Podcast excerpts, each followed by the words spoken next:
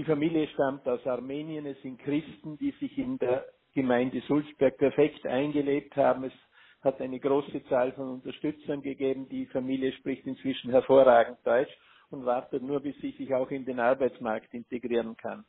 Die Familie hätte alle Voraussetzungen auch für eine Zuwandererfamilie. Es gibt nichts, was diese Familie daran hindern wird, in Österreich sich zu integrieren.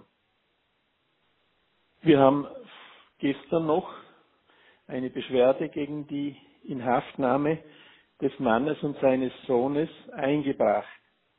Es sind zwei separate Themen. Das eine ist das Thema, dass überhaupt noch kein Bescheid vorliegt, aufgrund dessen eine Haft gerechtfertigt wäre. Und zum Zweiten ist natürlich die Trennung von einem dreijährigen Kind von seiner Mutter eine katastrophale Fehlentscheidung, die auch zeigt, dass die Polizei inzwischen das menschliche Maß verloren hat. Mhm. Sie sind jetzt gerade in Wien. Wie geht es jetzt weiter? Das Bundesverwaltungsgericht muss über diese Schubhaftbeschwerde, die wir gestern eingebracht haben, innerhalb von sieben Tagen entscheiden. Das ist also entweder am Freitag oder am Montag. Da möchte ich mich nicht festlegen. Hm.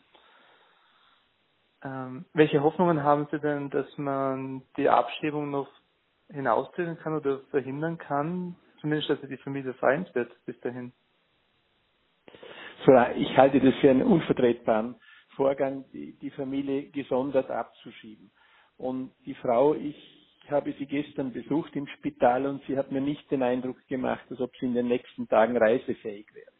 Die Entscheidung des Bundesverwaltungsgerichts ist für mich äh, nur denkbar in die Richtung, dass wir die Beschwerde gewinnen.